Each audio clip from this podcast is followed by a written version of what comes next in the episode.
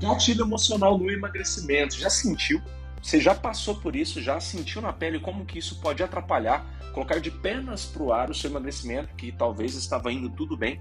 Isso faz você ter fome emocional, isso faz você ser mais impulsivo, uma pessoa mais reativa, que perde o controle sobre si. Olha só que interessante, nessa live, né, nesse episódio, o Fernando fez esse convite, me sinto honrado de ter participado aí nessa live com ele, e ele trouxe muita vivência, muita prática com os pacientes dele, assim como eu trouxe com os meus também. E é óbvio, né, que nesse encontro tão bacana que foi, a gente não podia deixar ali ele sem estratégias, sem técnicas para você sair daqui já colocando em prática. É isso mesmo, eu quero que você saia desse episódio, porque tem ferramentas aqui que vão literalmente mudar a sua maneira de emagrecer, principalmente se você vive sendo saco de pancadas de gatilhos emocionais. Então, anote muito bem o que você vai aprender, perceba e encontre aquilo que vai fazer grande diferença para você de tudo que nós vamos colocar aqui e já saia colocando em prática. Eu tenho certeza que o seu emagrecimento vai começar a ter aí talvez maior constância ou consistência aí, se você não estava conseguindo por conta desses gatilhos emocionais. Vamos lá? O podcast vai começar. Fernando, eu queria agradecer, cara, por você ter me convidado aí para a live. É, eu, pra, vou ser bem sério com você, eu amo fazer live com psicólogo. ah, é? fiz live, já fiz live com psicólogas aqui, né? Acho que umas três ou quatro. Eu sempre aprendo muito, né? É uma área que eu aprendo bastante, tem coisas que vocês me ajudam demais na, na no, meu, no meu trabalho diário, né? Em que tem coisas que eu não, que eu não consigo lidar. Então eu sempre encaminho. Vai lá que você precisa de uma mãozinha terapêutica. E, ah, cara, muito tá. obrigado, tá? Pela, pela confiança e pelo convite. Também agradeço aí per, pelo fato de você ter aceitado, obviamente, e dizer que a recíproca é verdadeira. Eu sempre aprendo também com, com nutricionistas, né? Não aqueles nutricionistas que só é, abre a gaveta para dar o, uma dieta, mas que tem a perspectiva que é a sua aí, que tem um olhar muito mais dinâmico, né? Que olha o ser humano em sua completude. E eu sei que é... você tem essa, essa tratativa aí nos seus atendimentos.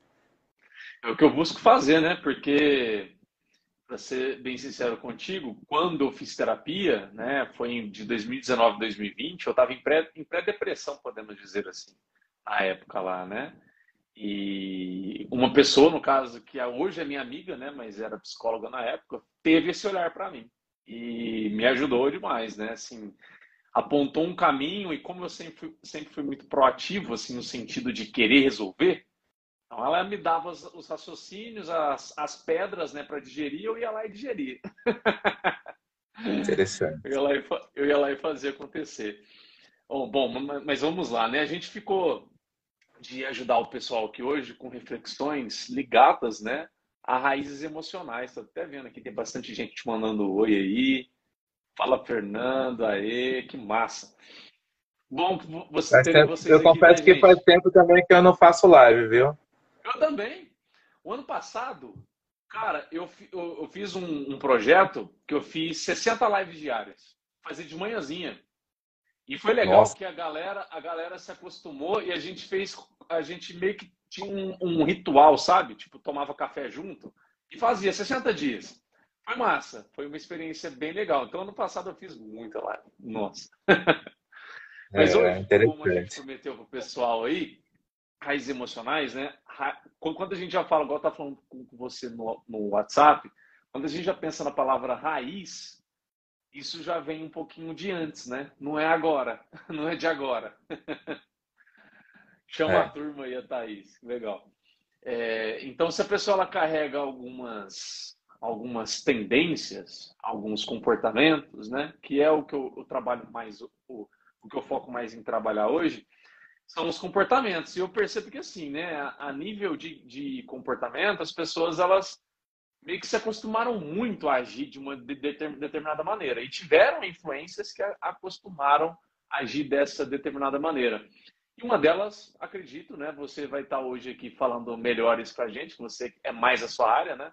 Mas eu acredito que tem um pouco dessas raízes, né? Emocionais, de, de crenças, de às vezes de traumas, né? De, de medos, coisas do, do tipo, né? Na sua prática assim, de, diária com os pacientes que você lida, o que é que você percebe uma, uma predominância, no caso aí, de raízes emocionais em pessoas que buscam emagrecimento ou que está buscando trabalhar emagrecimento? Sim, invariavelmente o, o paciente chega, né, muitas vezes não com essa demanda, ou não quer verbalizar essa demanda, e é perceptível assim ao longo da terceira e quarta sessão, quando a gente vai trabalhar a questão corporal, porque esse ser humano, né, biopsicossocial, precisa realmente trabalhar essa questão e percebe que existe uma queixa muito forte em relação ao seu corpo e invariavelmente está ligado à questão do emagrecimento. Uhum. Então, é, a gente começa trabalhando efetivamente de dentro para fora, né? Uhum. E aí, pensando nessa perspectiva de trabalhar de dentro para fora, é, a gente tem que mexer nas estruturas, né? É justamente trabalhar as questões estruturais. Por quê? Costumo dizer que, que a, a, o alimento é a, é a, droga mais utilizada no universo, né? Hoje em dia é mesmo. É, é, porque assim, é mais fácil, Rafa, a gente trabalhar muitas vezes com, com dependente químico do que com uma pessoa que tem um comer transtornado porque o comer transtornado, a pessoa tem muitos ganhos secundários, ela tem muitos sabotadores nesse processo, não é? Então, fica difícil a gente, é, muitas vezes, entrar nesse, nesse mundo do, do paciente, né? Então, tem que ser uma coisa muito mais aprofundada, né? Buscar realmente uma raiz, aquilo que está reverberando desde a da primeira infância dele, da adolescência, hum. ou se teve algum trauma, né, que, que realmente reverbera nesse, nesse comer transtornado hoje, né? Então, é realmente trabalhar as bases, as estruturas, para que realmente a gente possa entender o, o pano de fundo emocional ali que leva esse descontrole alimentar, né? Que, que pode gerar em, em alguns transtornos alimentares, ou em fome emocional, ou em virtude de uma ansiedade. Então, é, é um trabalho bem, bem interessante, assim, mas realmente trabalhando buscar essas estruturas, né, de onde efetivamente vêm essas raízes. Uhum. É isso que você estava falando sobre a, o alimento, né, ser, digamos assim, o, o lado mais vicioso, mas comumente usado hoje, hoje, hoje em dia, é, querendo ou não também, porque é visto como algo normal. então há uma normalização assim do tipo é comida, né? Assim como o próprio, o próprio álcool, né? O álcool, por ele ser comercializado e tudo, o cigarro era assim antes, né? depois que mudou. O álcool, que querendo ou não, por ter essa normalização, é, gente, eu tomo vinho, tá? Eu gosto, eu tomo às vezes cerveja. Não é que eu sou contra, não. É que eu tô falando que assim, há uma normalização e essa normalização faz a gente ter uma percepção distorcida das coisas, né? Porque, tipo, o álcool é uma droga.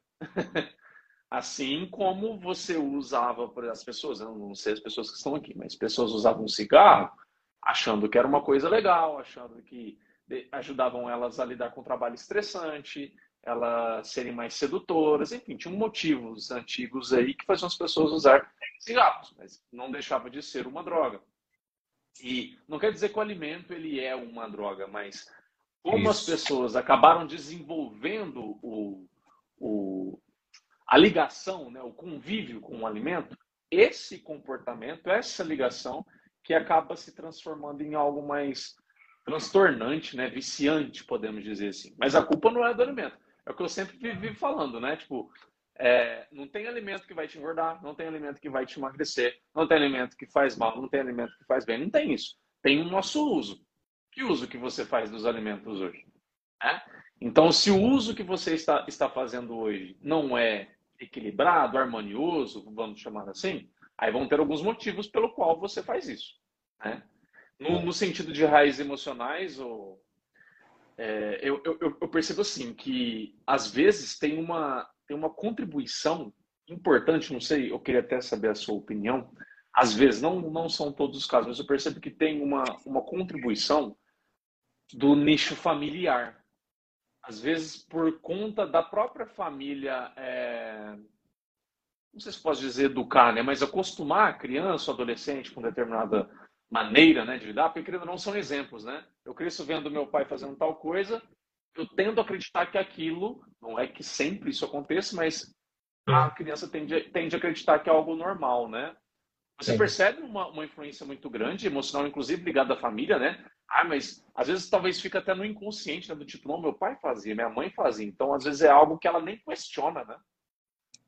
É, é justamente isso. É esse, esse padrão familiar, padrão cultural, tá muito, tá muito linkado, né? Esse comer transtornado.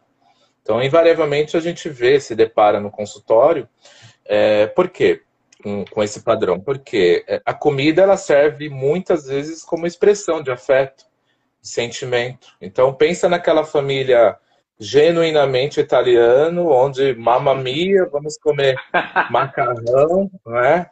Então, se ela tem esse, esse, esse padrão, é, é necessário quebrar esse padrão, né? Então, olha, olha o quanto a comida realmente tem, tem essa ligação afetiva. Então, quantas vezes tem muitos carboidratos ligados a essa, a essa expressão, esse comer demasiado muitas vezes. Né? né? O aconchego. O aconchego, isso, o acolhimento.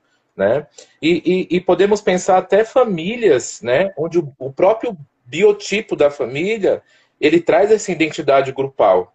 Né? Existem famílias que têm um, um biotipo, né, é, onde pessoas né, têm sobrepeso ou estão obesas de fato, e é um biotipo familiar. E aí existe uma certa identificação. Por quê? Porque nós, enquanto seres humanos, né, enquanto mamíferos, nós precisamos desse, dessa identificação, desse pertencimento, né? Então, o que, o que o ser humano busca, primeiramente, é o pertencimento, né? É por isso que estão aí as tribos. Enquanto, e, enquanto eu estou ali alinhado com uma, com uma lealdade sistêmica, com uma lealdade familiar, e, e, eu, e eu fugir daquela dinâmica familiar, né, eu estou quebrando esse ciclo, eu estou sendo, de fato, uma ovelha negra. Né? Então, enquanto esse padrão familiar está ligado ali, em virtude desse biotipo, dessa identidade grupal, e de se ser pertencido. Eu preciso ser pertencido, né? Preciso ser pertencente a algo. Então tá muito linkado, né? É... sem contar que assim, muitas vezes, né, Rafa? Eu, eu, tenho certeza que você tem N casos, né, dessa natureza, mas muitas vezes o, o comer muito para agradar os pais, né? Eu percebo uhum. o quanto isso lá, lá na primeira infância, ai, bens a Deus, meu filho come tão bem, né? E tem é... adolescentes hoje, jovens, né, que estão repetindo esse padrão com os filhos, né? Impressionante.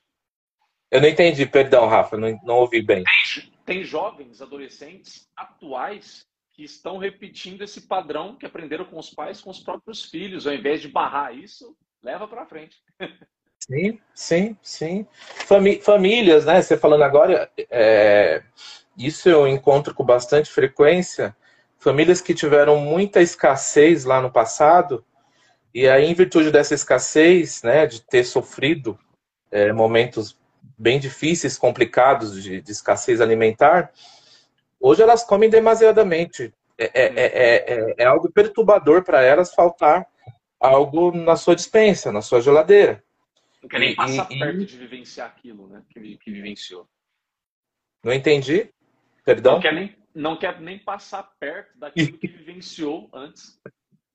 É, e se você for na casa dessa pessoa, está perdido, né? Que ela vai fazer uma mesa para você, os filhos têm que comer toda hora, leva aquela lancheira cheia de comida, não é? Uhum.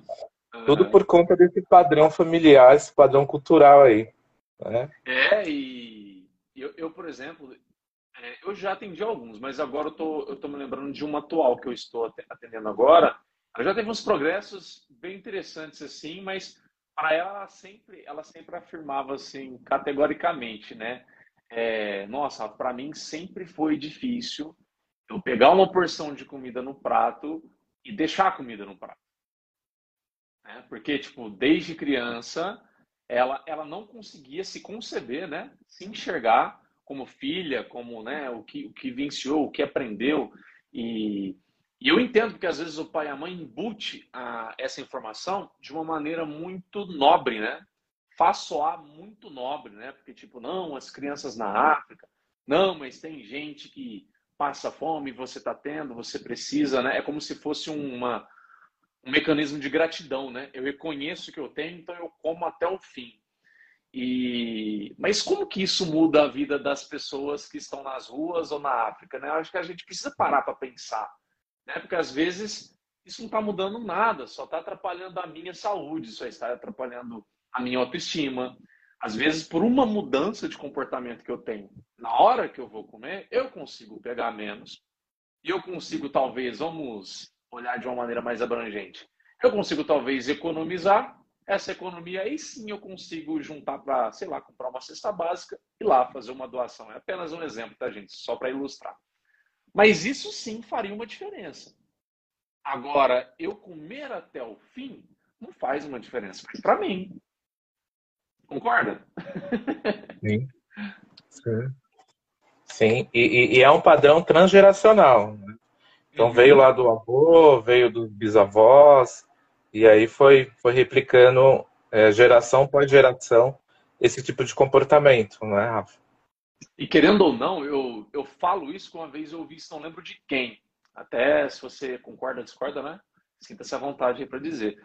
Mas é nós e os nossos pais é, somos a geração que mais sofreu esse impacto, podemos dizer assim. Por quê? Porque a gente pegou essa transição, principalmente os pais, né? A gente pega aí bisavós, avós, que tem aí as suas exceções, mas em grande maioria, estando no Brasil, né, essas pessoas passavam dificuldades. Grande maioria passavam dificuldades.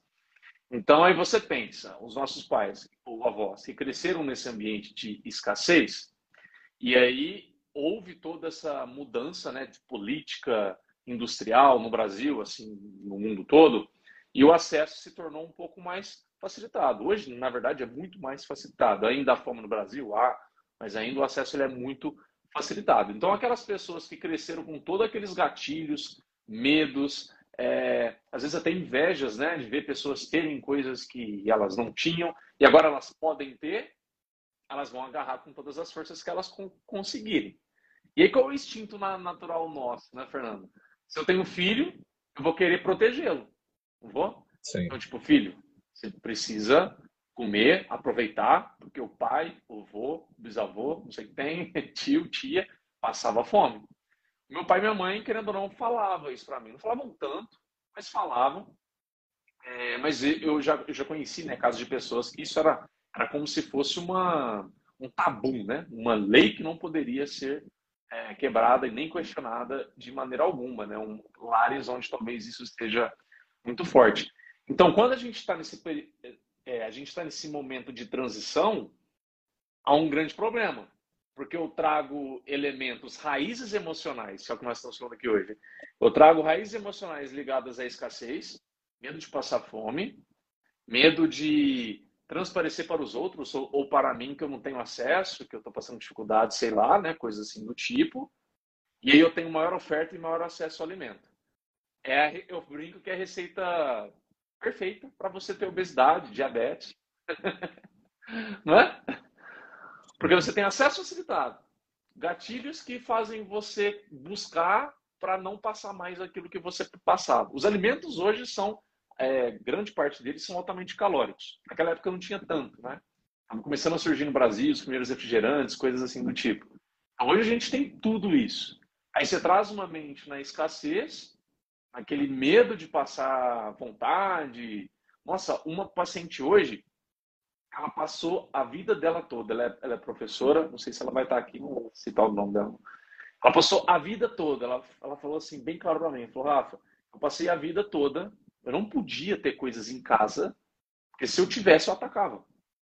Ela é obesa ainda, né? Ela está começando a fazer umas mudanças agora, é, mais, mais profundas nisso. Mas ela falou para mim: a primeira vez na vida que eu consigo ter chocolate em casa, eu consumi ele diariamente da maneira que nós estamos trabalhando com ela, né? E eu estou emagrecendo e eu não estou ficando tendo, não tenho aqueles pensamentos que eu tinha antes, sabe? De ir lá e atacar. Porque querendo ou não, né? A, quando a gente começa a questionar e mudar esses, esses padrões, né, Fernanda? Aí a gente começa a ter uma mudança. Agora vai trabalhar uma prescrição com, com esse tipo de pessoa, você só acaba com a vida dela. É, é. E é, e é uma relação muito complicada com a comida, né?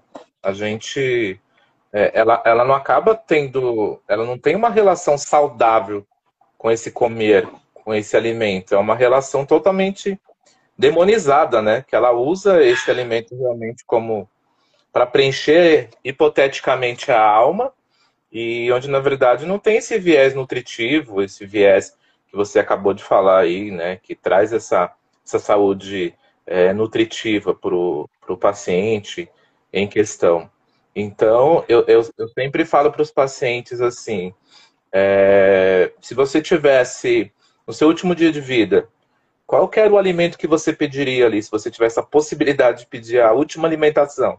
Né? Ninguém pediria ali um brócolis, um qualquer outro tipo de alimento, né? Então, a, a, relação que a gente tem que ter com o alimento é, é assim como a gente tem uma relação com as nossas férias, de gozo, de satisfação, de plenitude, não se render realmente a, a, essa ânsia pela alimentação ou a esse comer transtornado, né? Que muitas vezes está li, tá ligado a, a, isso que você acabou de trazer agora, né? Da, dessa uhum. escassez, que é muito complicado e, e acaba se tornando esse, essa questão transgeracional e, e tem que se quebrar esse ciclo, né? Tem que realmente entender fazer uma leitura apropriada de todo esse comportamento e entender que ali tem uma compulsão alimentar, tem uma fome emocional, ou tem uma resposta à ansiedade, ou tem um padrão alimentar ali que precisa ser quebrado o ciclo. O que não é uhum. fácil, né? mas que, que, é necessário. Sim. É, você, na sua, na sua visão, né, essa, que a, a sua visão nesse aspecto é muito mais clínica que a minha, toda compulsão alimentar, todo comer emocional, ele carrega raízes emocionais ligadas à comida? Nem todos, né, Rafa? A fome emocional, sim. A compulsão alimentar, nem sempre, né? Mas, é, mas é, invariavelmente, a gente percebe um padrão de transtorno ali, né? Um padrão, um padrão transtornado. Né? Então, assim, muitas vezes está ligado ao quê? A uma perda no presente, ou a pessoa está com uma dificuldade de identificação profissional, uma identificação de, de, de, algum, de alguma missão pessoal dela, ou de algum, algum, algum, alguma complicação na vida sentimental, onde ela não consegue se identificar. Então, isso significa uma perda nesse presente. Né? Então, a comida entra, como, como você falou de forma muito legal no início, como esse acolhimento, né? E, e, ou pode ter uma correlação com uma perda no, no passado. Né? Então, é, é, é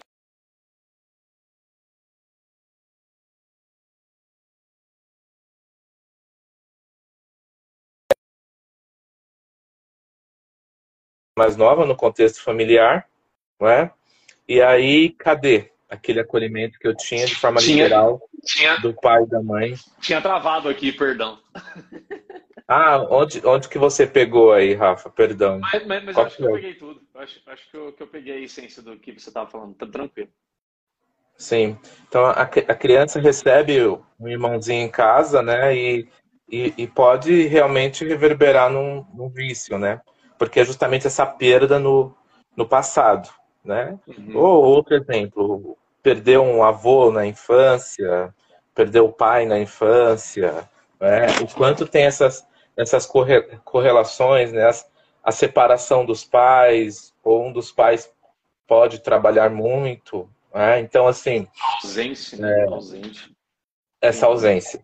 Essa ausência, porque é, o, o, a compulsão alimentar em si é, é aquele comer demasiado, aquela sensação de culpa, né? Tem que ter ali de duas a três vezes por semana aquele ocorrido para que tenha né, aquelas características voltadas à, à compulsão alimentar, aquele, como se fosse aquele aspirador, né, Rafa? Puxando é como, alimento. É, como se fosse uma fuga, não é? Uma fuga é uma da realidade. Fuga. É, então, tem uma história bem interessante de uma, de uma pessoa, né? De que ela passava por várias e várias dificuldades no, na infância. E a mãe dela chegou para ela e falou assim: que um dia ela ia atear fogo na casa e que ia deixar ela em casa. Nossa. Ia avisar todos os outros filhos, mas ia deixar ela em casa. Né? Nossa. Então, ela com 12, 13 anos, ela tinha muita dificuldade para dormir, imagine, né? Esse, essa tensão, iminência de, de acontecer algo terrível dessa natureza com ela, então ela não dormia à noite. E, e aí ela começa para causar medo, isso. Para causar medo. Nossa. E aí ela, quando ela começa a ter 12, 13 anos, que ela vai trabalhar de forma proposital, de forma deliberada mesmo, para ter recurso para comprar o quê? Para comprar bolacha, doce, para comprar os docinhos, para que aquilo pudesse ser o acalento dela à noite. Né? E aí a gente descobre onde que foi a raiz dessa compulsão alimentar. Né? É, comia demasiadamente doces, né? E aí quando nós fomos trabalhar, efetivamente a gente buscou onde tinha. Então, né, o, quantas e quantas vezes a raiz de uma compulsão alimentar ou desse comer transtornado está linkado a essa primeira infância, essa adolescência, que esse doce, que esse comer demasiado está muito linkado a esse, esse acolhimento, né? Nossa, isso é muito forte, né? Uma, porque, porque é, é isso, né? Esses, esses fortes impactos emocionais, né? eles mudam a pessoa, né? Literalmente mudam. Eu tô, eu tô lendo um livro agora sobre sobre PNL, né? E lá é exposto que, assim, de maneira geral, o ser humano ele pode mudar de duas maneiras, né? A mudança que você quer mudar, sei lá, as pessoas estão aqui assistindo, ah, eu quero mudar ter melhores hábitos, eu quero mudar, né, a ter uma melhor saúde, emagrecer, enfim. É, ele expõe que, assim, há duas principais maneiras. Por repetição, por forte impacto emocional. É. Né? Então, tem aqueles clássicos exemplos, né? Eu lembro uma vez eu, eu eu estava fazendo um curso, e nesse curso o, a pessoa que estava ministrando né, citou esse exemplo. Eu não presenciei assim, né, o, o, esse exemplo, eu só ouvi de que o pai ele tra trabalhava muito e sempre quando estava em casa comia muito, bebia muito. Não era só álcool, não, bebia muito refrigerante, bebia de tudo, né? E era obeso. E aí a gente sabe que a gente, não sei se você já parou para perceber, Fernando, mas temos crianças cada dia que chegam, né? Aí nascendo aí mais para frente, né? Parece que não são desse planeta não. Aí essa criança chegou e perguntou calma pro pai assim: "Pai, você come desse tanto porque você é triste?" Olha aí. Foi um soco no estômago. Imagino, né, no lugar dele. Né? Imagino o soco no estômago que tomou. Mas essa pergunta dessa criança fez esse homem mudar. Porque foi um forte impacto emocional. Ele significou, né? Eu acho que, acho que na cabeça dele, né, ele criou, acho, descriou, né? Recriou ali as histórias que ele, que ele estava se contando. Acho que já passou na cabeça de tudo que ele estava dando de exemplo para filho e tudo. Mas essa simples pergunta: Papai, você come desse jeito porque o senhor é triste? E aí eu imagino que deve ter chorado também. Eu, no lugar dele, ia cair nos prantos. né? Mas é um forte impacto emocional você tem um forte impacto emocional, você muda. A sua psique, né, eu acho que ela, puff, ela explode, ela começa a fazer sinapse diferente, já concatenar coisas diferentes, você começa a ressignificar ali seus hábitos. E temos o velho conhecida, a velha conhecida repetição, né? Que é você vai lá, faz uma coisa, percebe se deu bom, se não deu, melhora, equivocou, melhora, deu certo, melhora. E assim a gente vai, né, na arte da repetição. Claro que o forte impacto emocional às vezes é mais rápido, né? Mas a gente não vale a pena a gente ficar esperando o forte impacto emocional para gente, a gente mudar, né? A gente vai fazendo o que a gente pode fazer por repetição. Se um dia a gente tiver um forte impacto emocional, maravilha, bônus, né? Não sei se, como que você pensa, Fernando, mas eu penso assim, é, vou, vou, vou fazer assim, o que me cabe.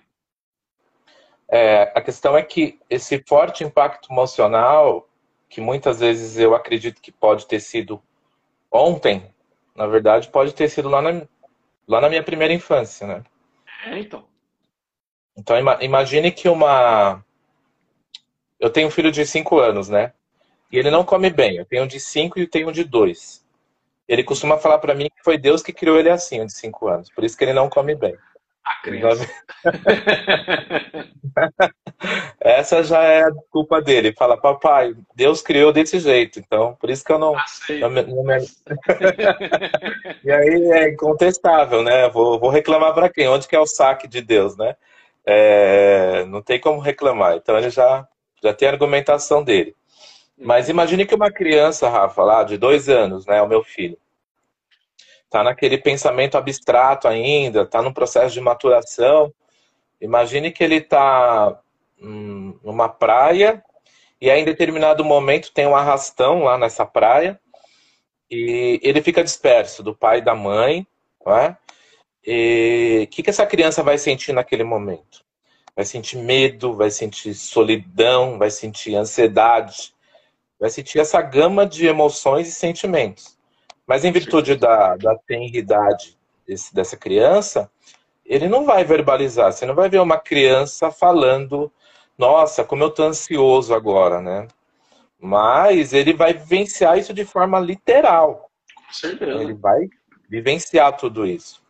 E aí, hipoteticamente, né, o seu pai que o busca religiosamente todos os dias às 18 horas na, na creche, né, passado ali uns 30 dias, acaba tendo uma intercorrência e chega atrasado, aquele dia que deu tudo errado, descarregou o celular, e esse cara chega lá quase 19 horas na, na creche.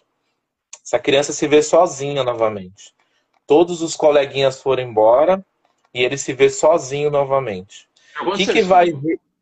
Tá falando, tá entrando em terapia, tá entrando em terapia já. Aula de natação, fazer de tardezinha, e eles estavam para fechar já lá, e eu tive que ficar esperando meu pai porque ele atrasou. Eu me senti sozinho, literalmente sim, na solidão, abandonado, esquecido. Eu fiquei pensando, será que meu pai me esqueceu? E naquela época a gente não tinha nem telefone fixo em casa. Então, aquele medo me gerou, assim, literalmente uma exposição para o mundo. Você falou, agora eu lembrei. É, então, olha a sensação de desamparo, né? De estar desassistido nesse momento, não é? Uhum. Então, vai, vai reemergir tudo aquilo que, que aconteceu lá na praia. E podem acontecer eventos correlacionados, que é o que nós chamamos de bola de neve, é, eventos acumulativos, que pode reverberar na vida adulta. Fernando, é uma retórica? Aconteceu na infância, vai, vai replicar na vida adulta? Não necessariamente. Né? Ele pode ter uma rede de resiliência interna, ele pode ter tido uma figura né, afetiva ali, um pai, uma mãe que, que trouxe uma contenção para ele, mas muitas vezes esse contexto foi instalado quando? Quando eu tinha dois anos de idade, quando eu tinha três anos de idade. E aí o paciente chega, Fernando, eu estou com uma ansiedade em virtude de um chefe abusivo. Mas quando a gente vai trabalhar efetivamente, nós vamos descobrir que foi fruto lá da, de alguma questãozinha lá no passado, de uma raiz emocional. Como isso é interessante, né? Eu fico com os olhos brilhando ouvindo essas coisas aí, porque a mente é incrível, né? A mente é incrível. E a gente, essa, eu, eu tenho fé, né, que a, a nutrição ela vai se adaptar, ela vai se atualizar vai se adaptar, ela vai se atualizar nesse aspecto. Porque o ser humano ele é holístico, ele é, ele é muito mais completo do que um simples robô que vai seguir um papel. Então, quando a gente começa a perceber essa, essa completude, né, que é o que você, você usou essa palavra, de a infância. A infância ela determina, é, ela pode determinar muitas coisas em uma vida adulta. Né? Inclusive, acho que eu já ouvi psicólogos citando algo, não sei se é essa expressão, mas algo no sentido de nossos adultos são crianças frustradas, uma coisa assim, nós são crianças. É, a criança interior ferida. É, criança interior ferida. Porque, querendo ou não, né, é... eu nem sei definir isso muito, isso muito bem, mas a mudança de geração nossa, ela, ela é muito brusca, né? Eu acho que assim, é, eu percebo que quando, quando eu olho meu, é, meus pais, tios, avós, eu percebo que naquela época não tinha conversa para essas questões emocionais. Não tinha espaço. Era uma coisa como se fosse de fraqueza, como se fosse de perda de tempo. É, não sei, né? Era muito melhor você estar trabalhando. Ah, é falta de trabalho. Ah, é falta de estudo. Vai estudar, vai trabalhar. Blá, blá, blá. E por ter, acho que por esses adultos terem vivenciado isso, né? Se enclausuraram, né? Como se fosse um casulo. Preciso guardar não tem como trabalhar isso. Às vezes, lá na infância, se tinha alguma condição mínima, já usava comida né, como um escape. Se não tinha, usou um cigarro, usou um álcool, usou drogas, usou alguma coisa. Se não tinha também, hoje, explode hoje. Com comida, com essas, essas farturas que, que, que a gente tem, com essa sensação de aconchego que a gente tem hoje, que antes não tinha, né? De você sentar em casa, pegar um Netflix, pegar uma bacia de pipoca. Isso só para dar um exemplo, óbvio. É, mas o quanto que você se sente acolhido fazendo isso? Se você não se sentia antes. Né? É. O quanto que uma, que uma pessoa abre uma barra de chocolate se sente acolhida naquela segurança do quarto dela, dele, vendo alguma coisa, ouvindo alguma coisa, né? Aquela barra de chocolate, aquele sabor, sendo que talvez ela não tenha, ele ou ela não tenha vivenciado isso antes, né, gente? Então, assim, eu acho que fica um, talvez um puxão de orelha, não sei, mas um, um lembrete que, tipo, não é só o alimento a questão, né? Da, das pessoas que estão ganhando peso, que querem emagrecer ou têm muita dificuldade em emagrecer. Não é só apenas a questão do, do, do alimento.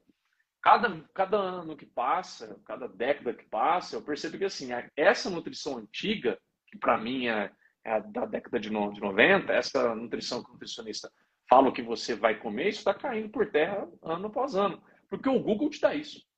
Se você baixar aqui, eu tenho certeza que muitas das pessoas que estão aqui, se instalou um dia aquele aplicativo MyFitnessPal, você tem aula. Você pode escolher alimentos lá, compor seu dia alimentar, caloria, tudo. Você calcula bonitinho, certinho, do jeitinho que você quiser.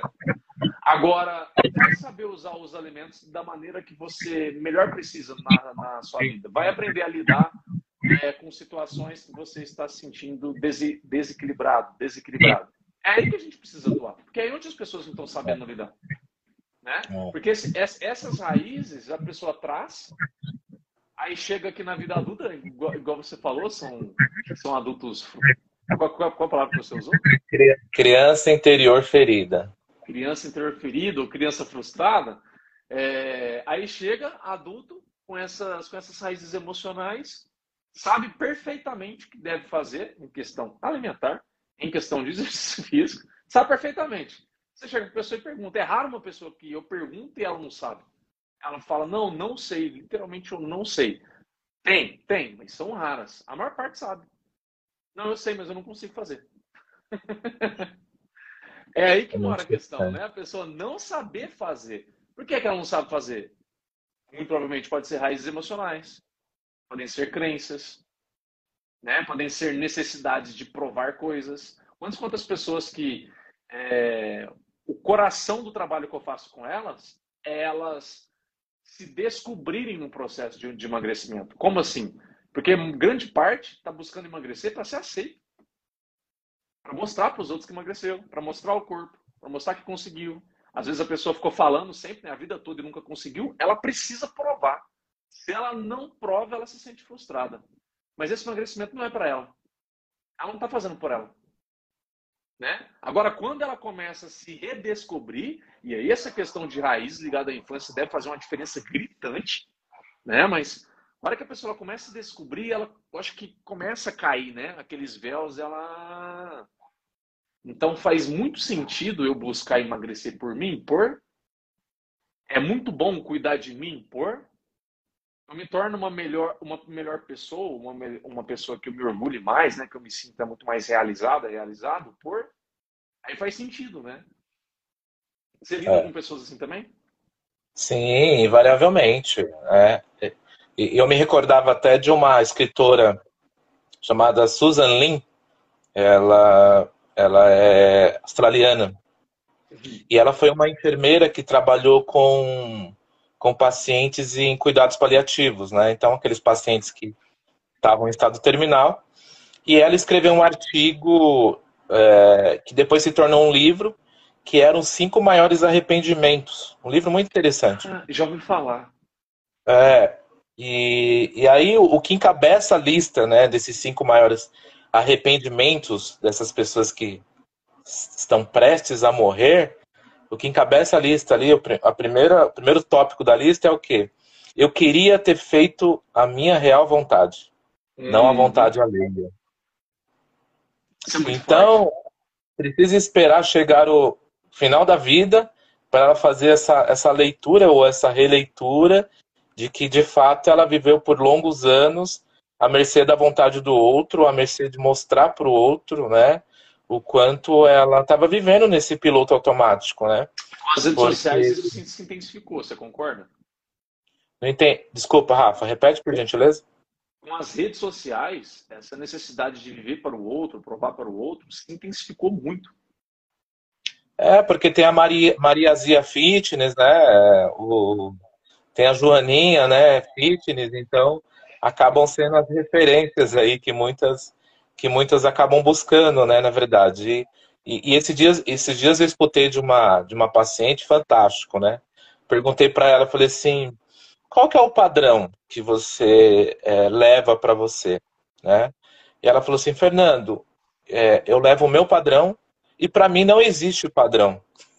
Eu falei, nossa, uma menina de 17 anos falou isso para mim. Eu falei, que interessante, né, cara? E é justamente isso, né? Posicionamento, né? Posicionamento. Ela, simplesmente ela, ela, ela trouxe essa fala. É justamente isso, Kelly, antes de partir. O nome, o nome desse livro mesmo, viu, Kelly? Obrigado aí pela, pela colaboração. É. Então ela, ela trouxe essa fala que eu achei encantadora, assim, essa, essa percepção, esse insight dela em, em olhar a vida com esse prisma, né? Que o padrão é, é dela e, e não existe padrão. Padrão foi é, criado. Não, não, não, não, existe padrão, porque ele foi criado e ele é moldado conforme o tempo passa. Né? É, tem, eu não sei se é. Eu não sei se é um documentário, se é livro. Acho que é livro. É livro uma amiga minha, ela tá, ela tá comentando que ela, que ela estava lendo, mas eu nem cheguei a perguntar ao autor, não. Que é a imagem da mulher ao longo do tempo. É uma coisa assim, o título. Uma coisa assim. Então mostra desde tempos bíblicos, desde lá Eva, essas coisas assim, e traz esse, esse, esse pensamento filosófico, né? É, questionador mesmo, em relação à imagem da mulher. Então, quando a gente olha para para trás, é, isso afeta nós homens? Afeta também, mas é principalmente, descaradamente, sim, gritante as mulheres. É, então, tiveram épocas que o obeso era bonito. Tiveram épocas em que a magreza, realmente magreza ali, poderia ter subnutrição, desnutrição ali mesmo, era visto como bonito. E hoje a gente está em uma cultura. É, anos atrás era bem gritante a cultura mais mais forte, né? Tipo, tanto que se popularizou muito o termo paniquete, né, Fernando? Paniquete, que tinha as, as paniquetes e tudo. E hoje isso já está começando a mudar um pouco mais também. Por quê? Porque, querendo ou não, tem uma participação muito bonita, eu acho, na minha opinião, do feminismo nesse aspecto aí. É, não, é, não, não, quer dizer que eu sou 100% a favor do feminismo, eu tenho algumas ressalvas, mas tem uma participação muito legal deles, é, desse movimento, em que traz essa liberdade de expressão, essa liberdade da mulher ser quem ela quer ser. Isso com o corpo dela, inclusive, né? Então, é, isso traz. Conforme o tempo passa, isso vai, vai modificar, assim como já modificou. E se vai modificar, por que não construir o seu? É. Que é o que seu paciente fez. e para ser muito sincero contigo, isso que você está dizendo, né, de, dos arrependimentos e tudo, eu sinto isso na pele, senti isso na pele. É, quem me conhece mais próximo, alguns pacientes que a gente tem até uma, uma certa amizade, às vezes a gente troca uma ideia, a gente, a gente conversa, troca figurinhas, né? E eu até o. arredondar, né? Assim, mas eu até os meus 29, 30 anos, eu vivia para os outros. eu vivia para os outros. Eu vivia para fazer uma imagem, para ser aclamado, para ser reparado. Né? Então, por isso, eu era mais orgulhoso, era mais invejoso. E algumas coisas ali na dizem que é a crise dos 30, né? É saber. Mas chegou ali no, nos 30, muitas coisas coincidiram, muitas mudanças pessoais, profissionais, a terapia, muitas coisas. Estava entrando em pré-depressão e tudo que aí eu fui questionar. Nunca questionei muitas coisas, né, ligadas ao que quem eu era, e aí eu fui pela primeira vez na minha vida questionar, olhar, né, ter um olhar mais questionador.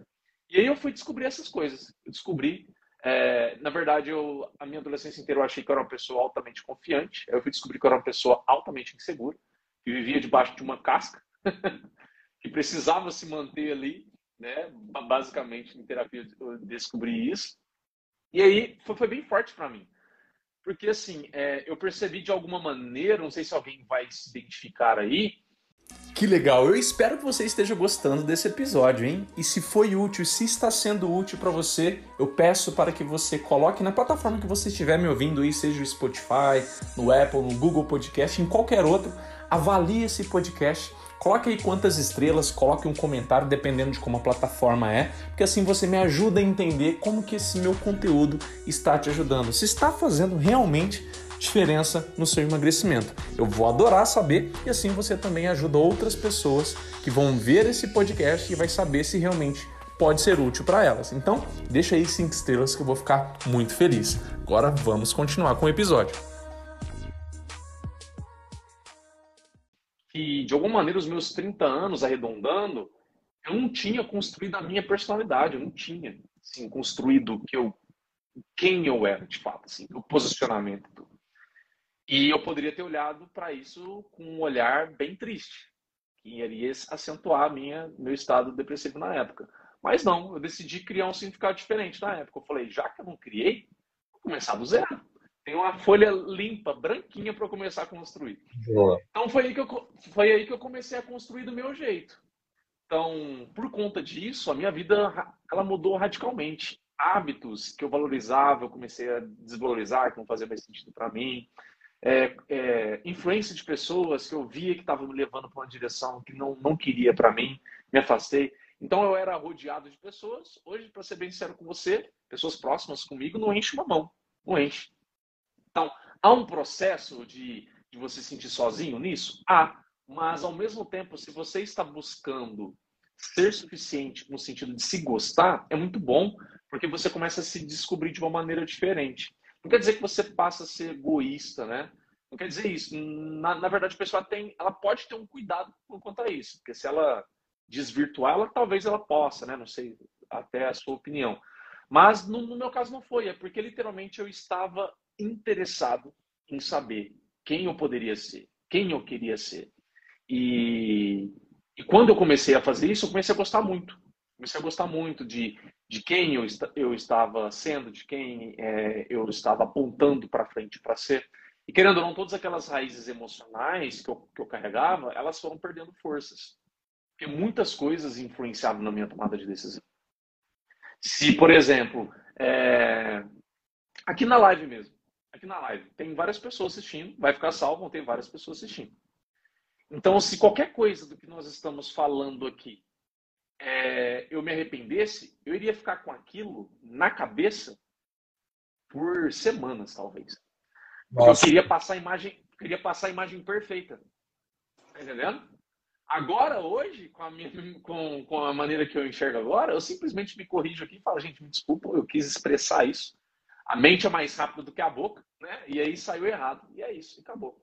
E vida que Esse segue. É um exemplo, é, só um exemplo, obviamente, mas é, raízes emocionais que antes, né, essa necessidade de provar, essa necessidade de ser bem visto, essa necessidade de ser aclamado, necessidade, todas essas necessidades influenciavam na maneira como eu comia, na maneira como, como eu me relacionava, só tinha relacionamentos frustrados.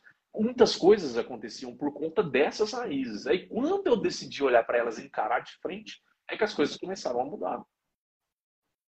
É.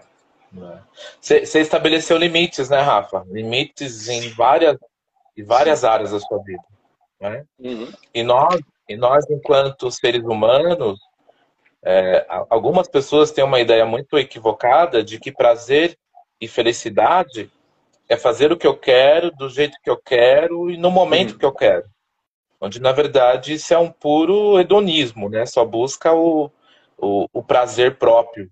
Não e é, é como se eu estivesse mandando a mensagem para o futuro: dane-se o futuro. Uhum. Eu vou atender o meu cérebro que busca o presentismo, que busca uma recompensa imediata, e eu vou atender a demanda que surgiu agora. Né? Onde, na verdade, isso é uma imaturidade. Né? Quando, eu, quando eu tenho essa, essa perspectiva de atender as demandas que me surgem no cotidiano, no dia a dia, é uma evidência notória né, sendo bem redundante, de, de maturidade. Porque quando eu sou maduro, realmente, né, eu vou pensar a médio e a longo prazo e não vou atender. E isso, isso a gente consegue transportar até para esse, esse se alimentar, né, Rafa? Uhum. Né? Quantas vezes eu preciso dizer não? Quantas vezes eu preciso dizer não e esse não para mim e esse não para o outro e dizer não para o outro significa dizer sim para mim. E uhum. ao longo desse processo eu tenho certeza que você teve que dizer tanto não para você como para outras pessoas.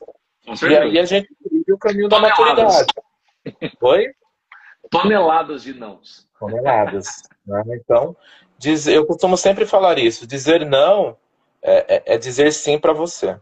Né? Então, hoje a gente vive uma epidemia de pessoas que têm dificuldade em, em, em falar não.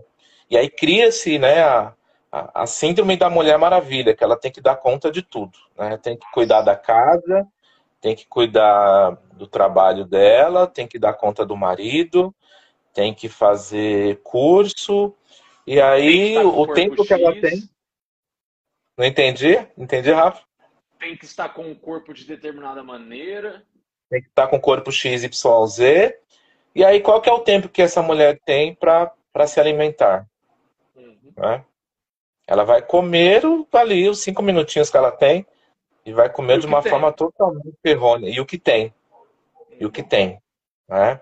Então, o que é perceptível também é que essa, a gente falava um pouco das crianças, mas o quanto as mães dessas crianças também sofrem a beça, né? Porque o, o que eu percebo é que, até, até em psicanálise, nós falamos sobre isso, né? A mãe engole a fêmea. Chega essa criança, essa mãe, ela é literalmente mãe, e ela deixa de olhar para si. É, né? isso é muito comum, é muito comum. É, e aí ela casa, ela se descasa do marido e casa com a comida, né?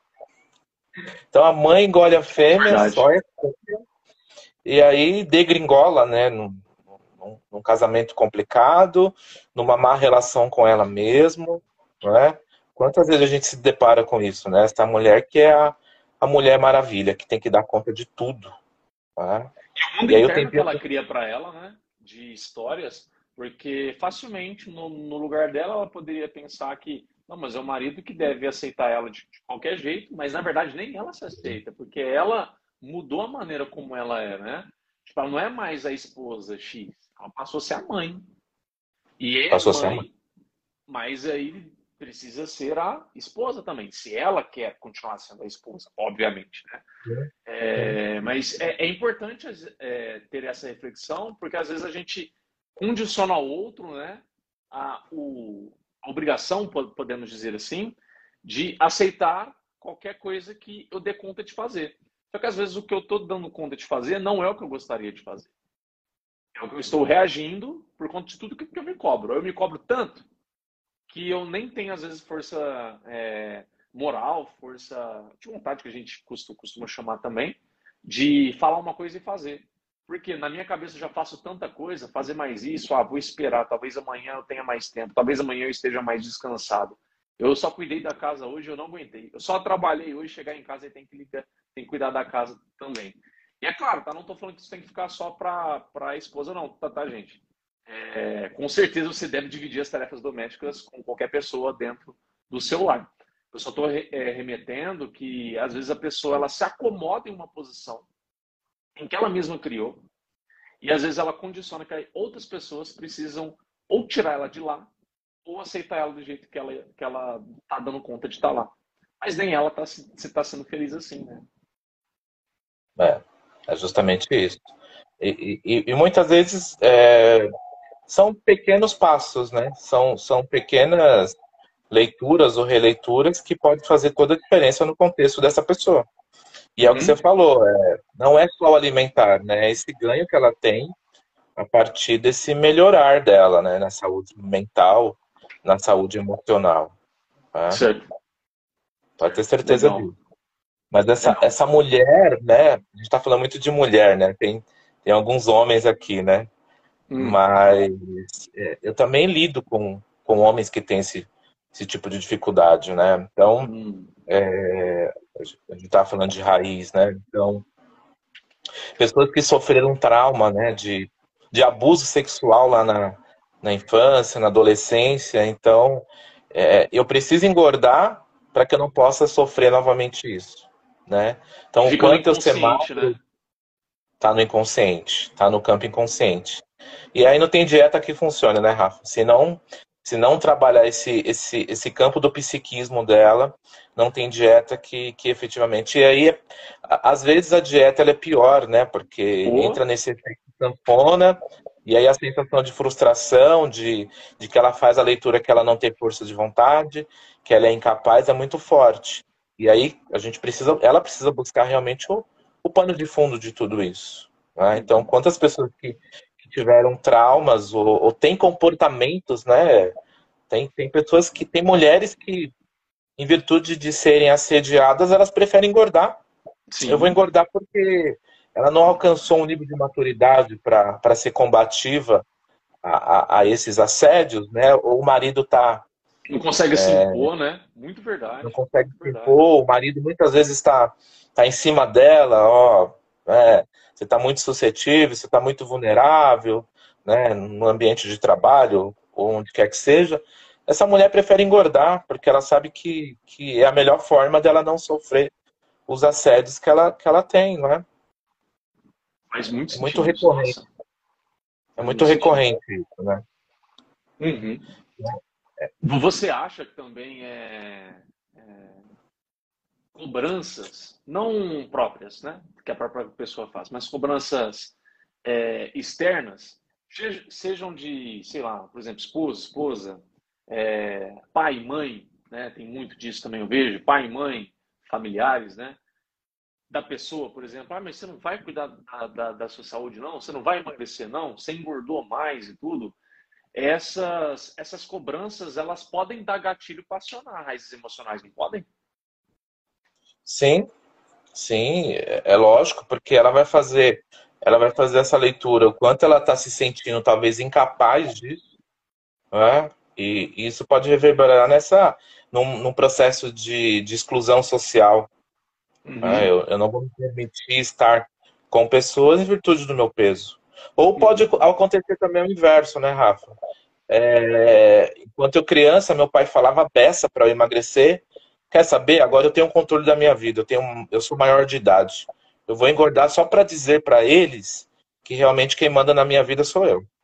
Olha é, só. Então, muitas é, até o inconsciente ela faz esse, esse tipo de provocação, né? Porque quem manda na minha vida sou eu. É? Minha mãe mandava eu sempre arrumar o meu quarto. E eu tinha que arrumar porque eu estava debaixo da, da tutela dela. Hoje eu deixo o meu quarto bagunçado, porque quem manda na minha casa sou eu. Quem manda na minha vida sou eu. Então gera uma revolta aí, né, em decorrência desse processo, dessa, dessa cobrança, né? né desse, desse olhar de não ter essa, essa empatia. Faz sentido. E falando em empatia, é na sua opinião, assim, como se fosse, sei lá, como se a gente, a gente pudesse dar dicas para o pessoal aqui. Claro que, gente, nada vai, nada vai substituir um processo terapêutico, né? um, um acompanhamento alimentar direcionado para você, mas sempre a gente consegue é, direcionar algumas dicas né, para o pessoal, não sei. Em questão de empatia, há alguns cuidados é, que a pessoa possa ter com ela mesma, algumas mudanças, não sei, algumas percepções, não sei que ela possa começar a ter, que ajuda ela a reconhecer é, possíveis raízes emocionais ou contornar alguma, alguma questão que a atrapalhe num processo de perda de peso, de busca diante de alguma coisa? Você acha que é, há alguma coisa nesse sentido que você poderia passar para o pessoal? É, você citou um assunto bem interessante aí, Rafa. Você começou a falar sobre essa autocobrança, né, que pode hum. ser muito oriunda de um pai, de uma mãe, de um superior, né? E, e aí eu te, eu te faço, né, sugiro o seguinte exercício para a pessoa. Imagine que ela tem uma melhor amiga ou melhor amigo, e essa pessoa chega para ela e fala assim, olha, meu, ex, é, meu namorado terminou comigo essa noite. Ele disse para mim que eu sou desinteressante, que eu sou desagradável, que eu não tenho um papo legal, que eu não sou uma pessoa que é conveniente ficar comigo. Uhum. É, se, se, essa pessoa chega, vai, hipoteticamente para você, Rafa, é, e compartilha isso com você, qual que seria a sua devolutiva para esse amigo pessoal? Eu iria destacar os pontos positivos nele, com certeza. Imediatamente eu já iria colher né? Mostrar que a pessoa fala isso porque ela tem o ponto de vista dela, não a verdade absoluta. Qual é o seu ponto de vista que você pode criar a partir de agora? Isso aí, isso aí. E, e é justamente isso, é trazer assim, que nós devemos ser os nossos melhores amigos. Hum. Né? O Eu quanto. Falo muito isso, concordo. É, o quanto, o, o quanto é, é um processo de autocompaixão. O quanto eu consigo falar facilmente para o outro, acolher o outro, não validar, não legitimar né, o que falaram de negativo para ele, e o quanto muitas vezes essa informação chega para mim e eu absorvo de uma forma tão verdadeira, tão genuína para mim. Então uhum. é ser combativo da mesma forma que chega que chegaria para o outro. É? Então é, é, justamente isso, é, é ser combativo e, e, e, trazer esse processo de autocompaixão, de olhar para si mesmo como o melhor amigo, né? como essa pessoa que se ama, né? E, não significa autopiedade. Não significa olhar, ah, que você é fraquinho, não é? Mas é um processo de reconhecimento, de aceitação, né, consigo mesmo. Então, uhum. isso ajuda a aberta, né? Outro, outro, outro exercício que eu acho super interessante é saber diferenciar a fome emocional da fome física, né, Rafa? Que é muito recorrente, né? Quando a pessoa sofre de, de algum comer transtornado, quer seja uma compulsão alimentar ou uma fome emocional, é, naquele momento que ela vai se alimentar, é simplesmente fazer pergunta. Eu estou atendendo uma demanda fisiológica aqui ou simplesmente eu estou estressado? Eu estou nervoso. Tá fraco, o estômago está começando a ficar meio vazio. Né? Então, a concentração é. ela já está sendo meu foco, né? A concentração ela já está se esvaindo, eu percebo que estou ficando mais, mais fraco, são sinais de fome ou são sinais de ansiedade, de querer fugir de uma tarefa, de falar um sim, de falar um não. é, é. E, e, e, é muito interessante isso, né? Porque a pessoa chega na frente da geladeira, pô, peraí, será que eu tenho necessidade de realmente comer isso? E aí vai tomar água, vai ligar para alguém, vai chupar um chiclete, vai fazer, sai do ambiente. Banho. O banho parece que. Tomar banho. Ó, oh, boa, boa, boa. Vai? E, e, e o que você falava também, né, sobre, sobre a regulação emocional, né? Quantas pessoas que chegam e falam assim, ah, eu tô comendo porque o outro me apurriou, o outro uhum. me estressou. Uhum. E, e, e, deixa o outro ser o seu regulador emocional. Ser bem tático, deixar o outro ser o seu regulador emocional. Onde, na verdade, você tem que buscar essa autorregulação emocional. Não deixar a mercê do outro, né? Ser esse regulador emocional. Eu me recordo de um. Ah, desculpa. Eu me recordo de um filme. É, é um filme bem antigo, Rafa. Eu não sei quanto tempo a gente tem, eu tô meio perdido aqui, hein? Não, tranquilo. Aqui, pra mim, tá tranquilo. tranquilo. É, é, é, que a gente está encaminhando para finalizar, mas tranquilo. Tá. É, tem um filme chamado, um milagre chamado Nothing Hill, Acho que ele é de 1998. Já falar nesse onde, onde a atriz principal é a Julia Roberts. Né? Hum. E, e, ela é uma. Ela é, além dela ser a atriz principal, no filme, ela é a atriz principal, né, como atriz do, do filme em si. E ela chega numa cidade bem ermo e conhece o dono de uma livraria muito pequena. E eles começam a ter um relacionamento e ela fica muito preocupada. Por quê? Porque ia sair nos tabloides que ela, enquanto a, a atriz, né, famosíssima, estava namorando com um plebeu, não é? E ela compartilha com ele, fala: amanhã vai sair em todos os jornais que nós estamos nos relacionando, isso vai prejudicar minha carreira, mas eu quero ficar com você, tal. E aí ele, ele olha para ela e fala assim: ó, o jornal que vai sair amanhã essa informação é o mesmo jornal que daqui a dois anos vai estar limpando o cocô do cachorro. É. então, tá servindo para forrar a casa para pintar, né? Para não, pra não... forrar a casa para pintar.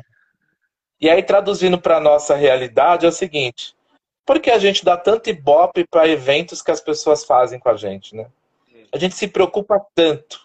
Né? Quantas pessoas que passaram na nossa vida há cinco anos atrás, há dez anos atrás, hoje, se você encontrar ela na, na praça central da sua cidade, você não tem nem papo para ter com essa pessoa. e o quanto ela é, é uma reguladora emocional sua, é. ou o quanto ela atrapalha a sua vida beça, sendo que daqui a dois, três anos, vai, vamos lá, é o jornalzinho que vai limpar o cocô do cachorro.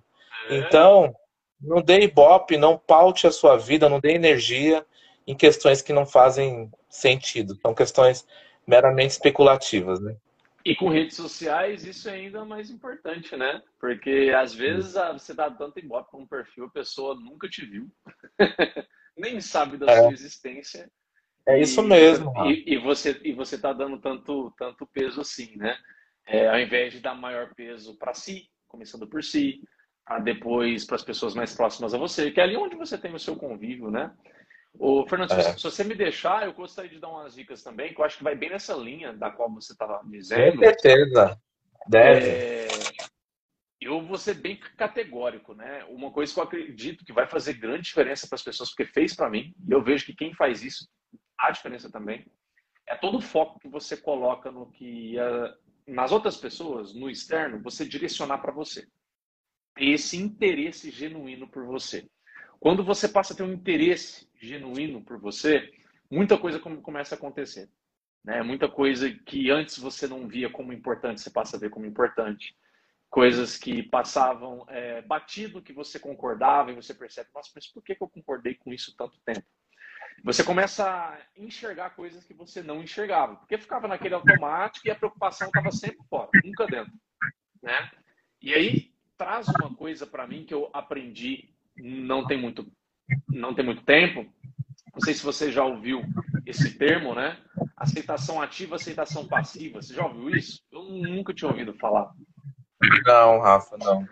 Aí, não. porque quando a gente fala, né, você precisa se aceitar. Você precisa olhar para você, ter maior interesse para você e se aceitar.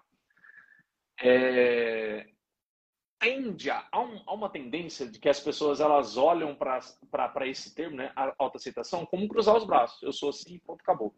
Vou me aceitar do jeito que eu tô. E às vezes a pessoa não está feliz do jeito que está. Então, quando eu ouvi isso, para mim fez muito sentido. Não sei se realmente é algo é que algum autor se posicionou, isso eu não sei, mas eu ouvi. E a, isso seria uma aceitação passiva, em que você está passivo na situação de aceitar. Você simplesmente aceitou. É como se fosse é, tá ali na fotossíntese, né? Não está fazendo nada. Então você só aceitou. Agora existe a aceitação ativa. Aceitação ativa, que é o que fez muito sentido para mim, é o que eu busco praticar, que é aquela que você reconhece o que é bom, aquilo que não é bom, e busca, dentro daquilo que você considera certo, melhorar. Isso você está aceitando quem é você. Você não está descartando quem é você. Mas você está reconhecendo. Eu sou assim, mas se eu não estou feliz com alguma coisa de quem eu sou, eu posso mudar por mim, não pelos outros. Eu aceito quem eu sou. Isso me fez pensar, né? Eu até falo esse, essa metáfora para os meus pacientes às vezes, que é a mesma coisa como se fosse um. Imagina que você vai fazer uma manutenção na sua casa. Imagina que a sua casa é sua vida. Você vai fazer uma manutenção. Às vezes você tem um martelo e um serrote e pregos. E você quer que quer uma serra elétrica e uma parafusadeira elétrica. Mas você não tem. Você tem só o serrote e um martelo. Se você não usar eles, sua casa não vai subir, você não vai fazer ela, você não vai né, montar ela. Agora, quando você aceita, ok, essas ferramentas que eu tenho, vou começar a usá-las, vou pegar uma maestria com elas, vou me acostumar com elas. Quem sabe lá na frente eu não dou conta de usar uma parafusadeira, uma, uma serra elétrica. Isso se eu, se, eu, se eu der conta. Se eu der, ótimo. Mas se eu não der, eu construí a minha casa com o que eu tinha. E é isso, né? Às vezes a gente fica rejeitando o nosso corpo, só que o nosso é. corpo é o seu martelo. Você tem ele, é o seu instrumento. Então, quando você olha para ele e fala, é o que eu tenho, vou fazer o melhor uso dele que eu puder. Você está obesa hoje, obeso hoje, não importa, é o seu instrumento. O que você vai fazer com ele a partir de agora? Né? É o seu instrumento de você, onde que você está, até onde você vai chegar. Você está entrando nesse carro e você vai chegar até um outro local que é o carrinho que você tem. Pode ser que um dia fique melhor? Pode, mas é o que você tem. Você está fazendo uso dele ou você está esperando um carro melhor aparecer para você ali? Como se alguma coisa fizesse acontecer, né? Então, isso eu acho que é, é muito importante, esse interesse genuíno, nessa aceitação ativa da pessoa, se olhar com compaixão, que é o que você estava destacando, se olhar com maior interesse. Eu sei que não é, é, é, fácil falar, mas a prática ela é mais trabalhosa, mas conforme você pratica de retirar todo esse foco no externo e direcionar muito mais ele para o interno, as coisas vão começar a mudar para você. Então, uma coisa que me ajudou muito nesse processo, eu queria deixar essa dica aqui para o pessoal também, que faz grande diferença, tá? Quem faz isso sente. É a prática de diário. Alimentar diário. Escrever suas emoções, o que, elas fizeram com você, o que você aprendeu, é, o que, que você pode modificar numa próxima vez. Né? Isso ajuda muito você ter reflexões. Né? Você se compreender melhor, direciona esse maior foco em você, essa maior atenção em você, esse maior interesse em você, é, te ajuda a ser mais compassivo ou compassiva com você. Te ajuda, inclusive, você ter melhor percepção das coisas que acontecem com você. A hora que você vai procurar uma terapia, você está com tudo quase na ponta da língua. Você vai conseguir se posicionar lá, Fernando, ó, é assim, ó. As coisas têm acontecido assim, eu saí desse estado A, hoje eu estou nesse estado B, eu quero chegar no estado C e eu percebi esse meu progresso, mas tem coisas ainda que eu estou tendo dificuldade. Por quê? Porque essa parte de você preencher o diário, alimentar o diário ali, colocando as coisas que você está aprendendo no dia, as coisas que estão acontecendo, tudo isso, seu estado emocional, né? É, isso te ajuda a se conhecer melhor. E aí você consegue fazer isso que o Fernando estamos dando dica aqui para você de uma maneira bem mais impactante. Você acha legal essas dicas também, Fernando? Lógico. É, é, significa focar em você. Uhum. E aí é, é, é, tendencioso as pessoas pensarem que focar em você é desfocar o outro. E não significa isso. Não. É um predomínio, é um predomínio de autoobservação. Você não precisa desfocar os outros, mas você começa a ter uma leitura muito mais apropriada, muito mais séria, muito mais respeitosa sobre você mesmo. Né? E a partir daí a sua vida começa a mudar. Né? O seu olhar começa a mudar. Né? Entra o campo do respeito. Né? Então é, é, é, é, claro e evidente que isso é, é significativo, esse predomínio de, de autoobservação. Né? E cá para nós, né, Rafa?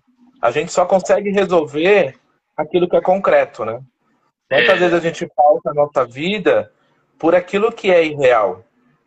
É, então, nossa, eu acredito tá tendo, vamos lá, né? Muito triste, mas está tendo guerra lá na Ucrânia, né? É, e aí eu começo a pautar a minha vida acreditando que a Rússia vai invadir o Brasil. Uhum. É, isso é real? Não, pode ser que, pode ser que aconteça, mas é muito, muito é pouco provável. Né? Mas eu estou fazendo uma analogia. Quantas vezes a gente pauta a nossa vida? Nossa, eu acredito que vai acontecer isso. E aí eu começo a despender energia, foco, concentração com algo que não vai acontecer, com algo que não é real. Então, eu só consigo resolver aquilo que é concreto. Estou com dívida, eu vou lá e começo a fazer uma planilha começo a me alinhar com as pessoas, começo a cortar os gastos, e isso é real. Agora, eu ficar pautando a minha vida com base naquilo que são pensamentos intrusivos, que são pensamentos que não fazem sentido, eu acreditar que o leão está lá fora me esperando, uhum. eu começo a viver de uma forma muito.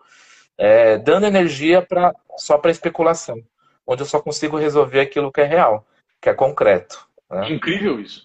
Eu queria até para a gente nos finais aí, mas só para destacar isso que você me falou, falou agora, me fez lembrar de uma coisa muito importante. A pessoa que está emagrecendo, ela está feliz. Só que ela começa a entrar numa zona que é uma zona que ela tem medo. Que é tipo uma zona que normalmente ela percebe que quando ela entrava ali, ela regredia. Ela não conseguia. Então, por exemplo, ah, eu perco 5 quilos. Depois que eu perco 5 quilos, parece que eu vou perdendo né, aquela pegada que eu estava, né, aquilo, aquilo que eu queria chegar. Tem vários motivos que impactam nisso, né? Com certeza tem. Mas uma coisa que eu queria deixar aqui, até aproveitando o que você disse, é você está totalmente tirando o foco da sua jornada, das suas vitórias, das suas alegrias, dos seus progressos e direcionando o foco para o medo, para o passado, inclusive. Né? E onde o nosso foco vai, expande as coisas expandem. Ou seja, ganha força, ganha impacto sobre a gente, sobre a nossa vida. Então, onde que você está colocando o foco? Tem gente que, nossa, pacientes minhas mesmo, que estão aprendendo, estão nesse processo, fazem coisas incríveis na semana, Fernando. Coisas incríveis. Que, tipo, elas não faziam há tempos, por elas mesmas. Aí elas têm um equívoco, aquele equívoco tapa todo o progresso. Na cabeça delas. Percebe que é o foco. Onde que eu estou colocando foco? Então, conforme eu me acostumo, isso é acostumar mesmo, é igual um músculo, você vai começar a exercitar, a praticar isso.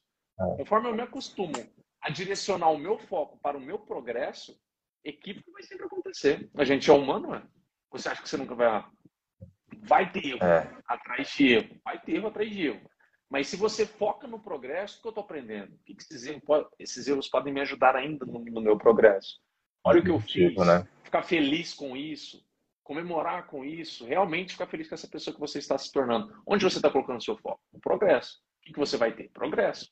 Agora coloca o foco no medo, você vai ter medo, você vai ter fuga do medo, você vai ter comportamentos impulsionados pelo medo, e aí você vai ter como resultado engordar de novo. E, e recaída acaba invariavelmente acaba acontecendo no processo, né, Rafa? Uhum. É, eu sempre costumo dar fazer a seguinte analogia com os pacientes. Né? Imagine que você tem que juntar todos os meses R$ 1.500, porque você está você tá querendo juntar para comprar uma casa.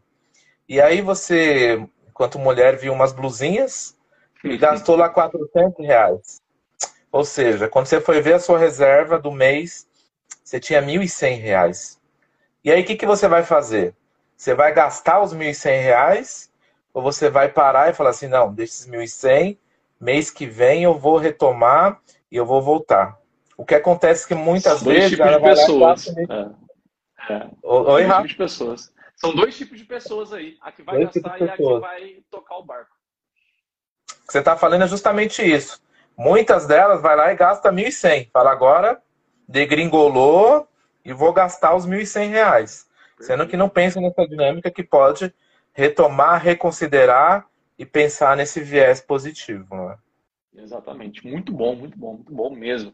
Gente, alguém tem pergunta aí para fazer só para a gente finalizar ou tá tudo tá tudo em ordem? Eu estou olhando aqui para ver se tiveram algumas perguntas. Ah, aqui ó, a Renata falou, deixa eu ver. Boa noite, procuro fazer uma alimentação correta, porém tenho um aumento de peso significativo que me incomoda muito. Percebi que após passar por muito por momentos de estresse, já há algum tempo eu aumentei de peso. É, é, bem provável que é o que nós estávamos falando no início, né? A questão do estresse, ela, o estresse está fazendo ela comer, ao invés dela comer porque ela decidiu comer ou porque está com fome para comer. Então aí, creio que uma estratégia voltada para ajudar ela, ajudar ela a tanto lidar com esse momento de estresse e com a comida é útil, como também acredito que o Fernando vai falar alguma coisa no sentido de entender por que, que esse estresse está acontecendo e por que, que ele te afeta como afeta, não é? Ou não, Fernando? Pode me corrigir. Não, sim. É, é, é, é, justamente linkado com isso que a gente acabou de falar, não é? É buscar qual que é a raiz de tudo isso, né? Porque a comida não vai resolver essa, esse tipo de demanda, né? Mas é buscar realmente a raiz emocional de todo de todo esse desconforto, ir lá e, e resolver.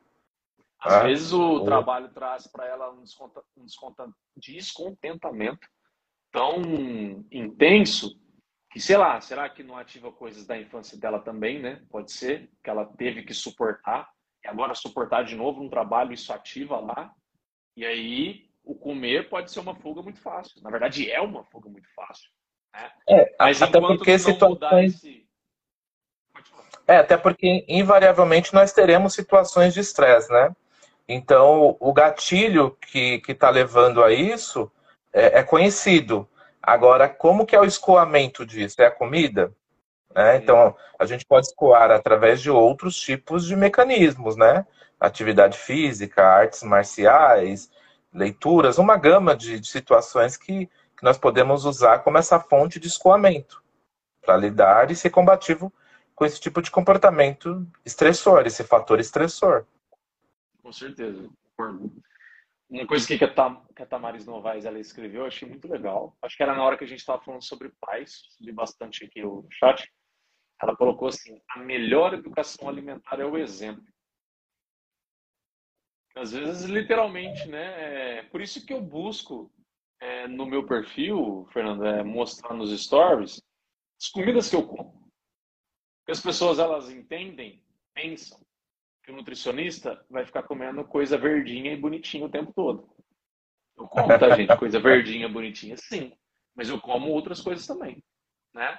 Então eu fiz um, vários, tirei várias fotos de coisas que eu comi na, nas últimas semanas, coisas advindas da minha infância que até hoje eu gosto, só que eu desenvolvi né, um melhor padrão alimentar com elas, como biscoito recheado, não sei como você chama, né? eu chamo de bolacha recheada. bolacha recheada, batata, lanche, pizza. Hoje eu tomo cerveja sem álcool, né? A Heineken Zero para mim ela é muito boa. É... Nem lembro. Tinha chocolate lá também, que eu sou apaixonado. Então eu mostrei ó, essas coisas que fazem parte da minha vida. Mudam quem eu sou? Muda o meu interesse por mim? Muda o meu interesse por fazer exercício? Muda o meu interesse por por comer alimentos mais naturais? Não muda. Só faz parte. Então, quando as pessoas elas é. começam a entender que tem espaço para tudo, para tudo mesmo, ela entende que ela é o intermediador disso, não é a comida. Então, se eu faço um uso adequado, e esse uso adequado com certeza vai ser reflexo do meu estado emocional, então se eu me equilibro melhor emocionalmente, faço um uso melhor, como de tudo, e consigo viver em harmonia tranquilo com o meu corpo e com a comida. É. É, é um comportamento, né, Rafa, que você, que você criou, né? Então vamos lá. É, hoje é quarta-feira, mas imagine segunda-feira eu pedir uma pizza à noite. É natural? Não, não necessariamente. Não é, não é comum. Agora, numa sexta-feira à noite eu pedir pizza no happy hour com os meus amigos, extremamente normal, né? É que acabaram aí, infelizmente, demonizando, né? é, as comidas, né? Dia do lixo, dia de jacar. Me dá é? alergia esse nome. é, cara. Onde você coloca comidas que você de fato gosta e você acaba demonizando a comida usando esses é. adjetivos é. horríveis, é? sendo que é realmente é, é, mudar esse padrão de comportamento alimentar. Né? Lixo está sendo Casado a minha mentalidade de enxergar as coisas assim. Aí talvez seja lixo. Preciso mudar essa mentalidade. É, isso mesmo. Isso mesmo. É. Ótimo, Ô, Fernando, muito, muito obrigado, tá? Aqui a... Eu que agradeço. Aqui a Rosiana, ela falou sensacional esse bate-papo. Eu concordo com você, tá, Rose? Adorei hoje, aprendi muito. É, espero que vocês tenham é, chegado aqui, feito esponja seca para sugar tudo que vocês podiam sugar né, para pegar tudo que vocês poderiam pegar, para aplicar nessa semana agora. Pega as dicas que o Fernando colocou aí, as reflexões que ele trouxe, é, que eu trouxe também. Espero que a gente tenha sido útil. E, Fernandão, obrigado de novo tá, pelo, pelo seu tempo, pela sua entrega. Né? Eu, eu, eu sempre reparo isso, né? E eu, foi claro para mim aqui quanto que você se entrega, né? O quanto que você é transparente na hora que você na hora que você está aqui para falar com, com as pessoas. Eu admiro pessoas assim, então Obrigado, tá? Pela sua, pela sua disponibilidade e pela sua entrega aí. Espero que eu tenha ajudado também. Nossa, ajudou muito, cara. Foi um papo assim bem descontraído, né? Quando, quando nós conversamos ao longo do dia, eu falei, ah, vamos criar uma pauta. Ele falou, não, Fernando, vamos deixar de maneira fluida. Olá. O que, você acha? Eu falei, é, é o que eu mais gosto. E de fato foi isso. Assim, passou, passou muito rápido e foi um bate-papo né? E te agradecer pelo privilégio de estar aqui. Eu já, já tive bons feedbacks aí sobre o seu trabalho, sobre, sobre você, né? E, e até aproveitando o ensejo, recomendo aí, né? O, recomendo o Rafa, ele, ele faz atendimento online, então tá aí, né? O, o contato dele para as pessoas que são do meu perfil.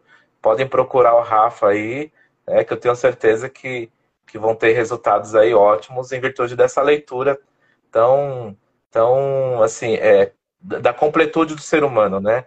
Não é simplesmente aquele nutricionista, como eu falei no início, que tira o que tira o, a, a dieta do, do, da gaveta e dá para o paciente. Mas Ou do tem arquivo, um olhar hoje em dia não tem mais gaveta, né? Mas ela aí pega do arquivo do computador e passa, né? Manda no PDF. Pois é, pois é.